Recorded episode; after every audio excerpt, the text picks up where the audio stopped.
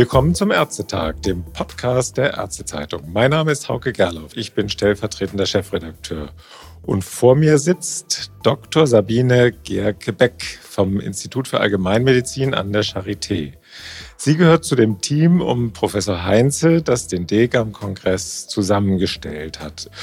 Und ich freue mich, dass Sie sich zum Schluss des Kongresses noch einmal den Fragen der Ärztezeitung stellen. Hallo, Frau Gerke-Beck. Hallo. Frau Gerke-Beck, das Motto des äh, Kongresses war ja die Hausarztpraxis als Ort von Lehre, Forschung und Weiterbildung. Was für Impulse in diese Richtung hat der Kongress tatsächlich gesetzt? Im, Im, Kongress ist schon klar geworden, dass Hausarztpraxen heute ähm, unter Druck stehen, auch mit der Versorgung selber, aber dass natürlich ähm, alle Forschung, Lehre, Weiterbildung, dass das auch der Weg in die Zukunft ist, um dort Forschung durchzuführen, um Studierende weiterzubilden, Ärztinnen Weiterbildungen auszubilden, dass einfach die richtigen ist und dass auch die Bereitschaft da ist, sich da zu engagieren. Also das liegt tatsächlich im Trend. Ähm, es liegt im Trend und ist natürlich auch eine Notwendigkeit. Ne? Wir haben wenig Forschungsdaten aus Hausarztpraxen, deshalb ist es einfach notwendig, dass da Forschung stattfindet. Wir brauchen Hausärztinnen und Hausärzte, deshalb ist auch notwendig, dass Studierende in die Praxen gehen und dort ausgebildet werden. Äh, vielleicht ein bisschen Wasser in den Wein. Der Herr Dr. Bockpart, der hat ja vor der, äh, zur Eröffnung hat er ja diese Geschichte der Abgrenzung zwischen den Fachgruppen, das ist immer doch äh, trotz aller Appelle zur Gemeinsamkeit, trotz aller Appelle zur Stärkung der Allgemeinmedizin, ist es oft eine gewisse Abgrenzung zwischen den Fachgruppen zu beobachten. Deswegen würden die Ärzte auch nicht so politisch gehört. Und nun habe ich in einer Veranstaltung eine Ärztin in Weiterbildung gehört, die sagte, also wenn sie in einer anderen Fachgruppe ihren Teil der Weiterbildung da ableistet, dann sagt sie eigentlich normalerweise nicht, dass sie in Richtung Allgemeinmedizin gehen will, weil sie sonst in der Weiterbildung dort benachteiligt werde. Ist das wirklich so ein großes Problem? Ich höre das teilweise. Ich habe das selber nie so erlebt in meiner Weiterbildung weil man als ähm, Ärztin für allgemein oder werdende Ärztin für Allgemeinmedizin auch immer geschätzt wurde dafür, dass man schon aus anderen Fachbereichen auch Erfahrung mitkriegt. Als ich noch an der Charité angefangen habe vor zehn Jahren, war das auch noch so, dass es wenig Studierende gab, die sich so offiziell dazu bekannt haben, dass sie sich so wirklich für Allgemeinmedizin interessieren und dass sie vorhaben, Hausärztin oder Hausarzt zu werden. Ich habe das Gefühl, dass da die Stimmung sich auch sehr wandelt. Ja, und dass auch bei den anderen Fachgruppen die Allgemeinmedizin inzwischen einen anderen Stellenwert einnimmt. Also zumindest in meinem persönlichen Erleben an der Charité, wenn ich mit anderen Fachkolleginnen und Fachkollegen zusammen Vorlesungen mache, ist es inzwischen so, dass die Wertschätzung für die Allgemeinmedizin auch hoch ist. Und das ist ja auch im Grußwort von Herrn Spranger sehr auch klar geworden. Es sind sicher nicht bei allen, aber es gibt da doch einen Wandel. Also da muss ich ja auch viel tun, ne? das, äh, sonst reicht alles, alle Initiative in Richtung Weiterbildung nicht, weil ja viele, viele Allgemeinmediziner in Ruhestand gehen bald. Ja, ich meine, da haben wir natürlich ein bisschen den Vorteil, dass in den Krankenhäusern die Arbeitsbedingungen einfach rasant schlechter werden, was eine gewisse Offenheit bedingt, dass sich viele Studierende und Ärztinnen in Weiterbildung interessieren für die, für die ambulante Medizin. Und wer sich mal interessiert und reinguckt, ist dann doch oft ähm, relativ rasch zu begeistern. Ah ja. Ähm, Dass es so einen sogenannten Push-Faktor gibt, der die Menschen dahin bringt, da mal zu gucken. Und wenn sie dann mal gucken, sind sie dann oft ähm, doch relativ zügig überzeugt. Ah ja.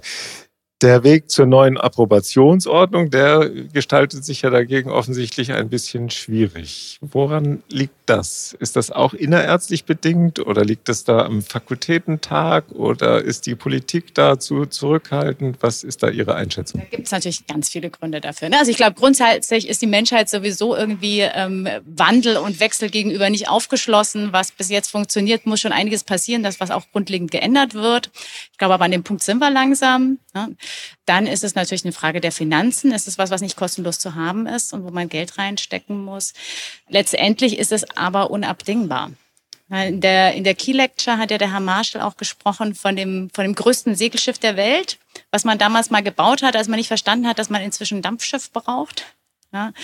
Und ähm, es, es, es besteht die Notwendigkeit, dass sich einfach auch Dinge verändern. Ja? Und natürlich kostet ein Medizinstudium was auf die Versorgung der Zukunft vorbereitet, kostet mehr als ein Medizinstudium, was wir bis jetzt haben.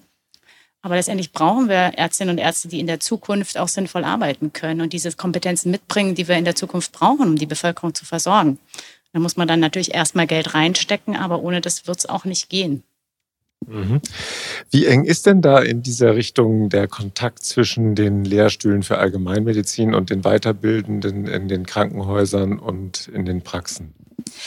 Einmal gibt es natürlich den Kontakt zwischen den Lehrstühlen. Ja, das ist, glaube ich, auch was ganz Wichtiges, dass dadurch, dass die Approbationsordnung kommt, wir versuchen uns zwischen den Lehrstühlen auch eng auszutauschen, wie wir die gut vorbereiten können. Und es gibt den Kontakt zu den äh, Praxen in Weiterbildung über die Kompetenznetzwerke, über die Kompetenzzentren. Wir bieten Train-the-Trainer-Kurse an für die, für die Weiterbildungsbefugten. Wir bieten Seminare an für die Ärztinnen in Weiterbildung, so dass der Kontakt zu den Weiterbildenden in der ambulanten Medizin ganz ausgeprägt ist an vielen Standorten und auch weiter zunimmt. Da ist die Nachfrage dann auch groß nach solchen Veranstaltungen? Inzwischen ja. Am Anfang war das so, was, wo, wo die Nachfrage erstmal so ein bisschen begrenzt war. Inzwischen ist die Nachfrage aber, aber groß, ja. Was können Sie sonst noch unterstützend für die Weiterbildenden tun von den Lehrstühlen aus? Oder ist das eigentlich das, was, was in Ihrem Repertoire drin ist? Ja, das ist, das ist das, was wir tun. Diese Kurse bieten natürlich mehrere Möglichkeiten. Ne? Zum einen ist es schon pragmatisch, gibt es einfach Informationen, die die Weiterbildung ganz praktisch betreffen, also rechtliche Dinge, vertragliche Dinge, auch Dinge der praktischen Durchführung. Da gibt es didaktische Impulse, ne? wie betreue ich jemanden, auch wie führe ich mein Konfliktgespräch. Und darüber hinaus bietet es natürlich aber auch die Möglichkeit, sich untereinander zu vernetzen. Und das ist was, was glaube ich ganz wichtig ist, gerade für Niedergelassene, für Hausarztpraxen, weil doch ja viele im Alltag eben für sich in der Praxis arbeiten und der Bedarf an Austausch und Netzwerken groß ist. Und das bieten solche Kurse eben auch. Dann ist es also auch dann die Aufgabe im, in den Lehrstühlen oder in der Lehre und äh, dann auch die Studenten dann dazu zu motivieren, sich dann auch allgemeinmedizinische Praxen zur Weiterbildung zu suchen, oder? Ja, also in der Lehre ist, glaube ich, erstmal unsere Aufgabe, überhaupt die Hausarztmedizin ins Bewusstsein der Studierenden zu sticken. Und wir haben ja im Modellstudiengang in der Charité inzwischen relativ viele Vorlesungen und Seminare über das gesamte Studium ver verteilt, so dass wir immer wieder auch mal eben Fallbeispiele, Vorlesungen aus der Perspektive von, von der hausärztlichen Praxis bringen. Wir haben das Blockpraktikum, Studierende ja schon mal in Hausarztpraxen gehen. Wir betreuen bei unserem Institut zum Beispiel auch Doktorarbeiten, wo Studierende dann zu uns kommen, so dass das Gefühl haben, wir wären im Studium so ein bisschen mehr sichtbar, als das noch vor einigen Jahren war. Das macht ja dann ein bisschen Hoffnung vielleicht für die Zukunft. Ja, jetzt, ich bin da ganz optimistisch. Ich bin jetzt elf Jahre an der Charité und ich merke schon einen zunehmenden Trend dahin, dass Studierende sich vermehrt für Allgemeinmedizin interessieren. Ich merke auch einen Trend dahin, dass sich bei uns mehr und mehr hausärztliche Praxen melden und gerne auch aus- und weiterbilden möchten und da großes Interesse dran haben. Und ich denke, das wird schon. Gut, Frau Gerkebeck, haben Sie vielen Dank für das Gespräch zum Abschluss des DGAM-Kongresses. Für die Allgemeinmedizin gibt es noch so einige ganz dicke Bretter zu bohren in den nächsten Jahren, denke ich. Wir bleiben dran, Sie auch. Alles Gute für Sie. Dankeschön. Und auch vielen Dank fürs Zuhören wieder. Bis zum nächsten Ärztetag. Tschüss.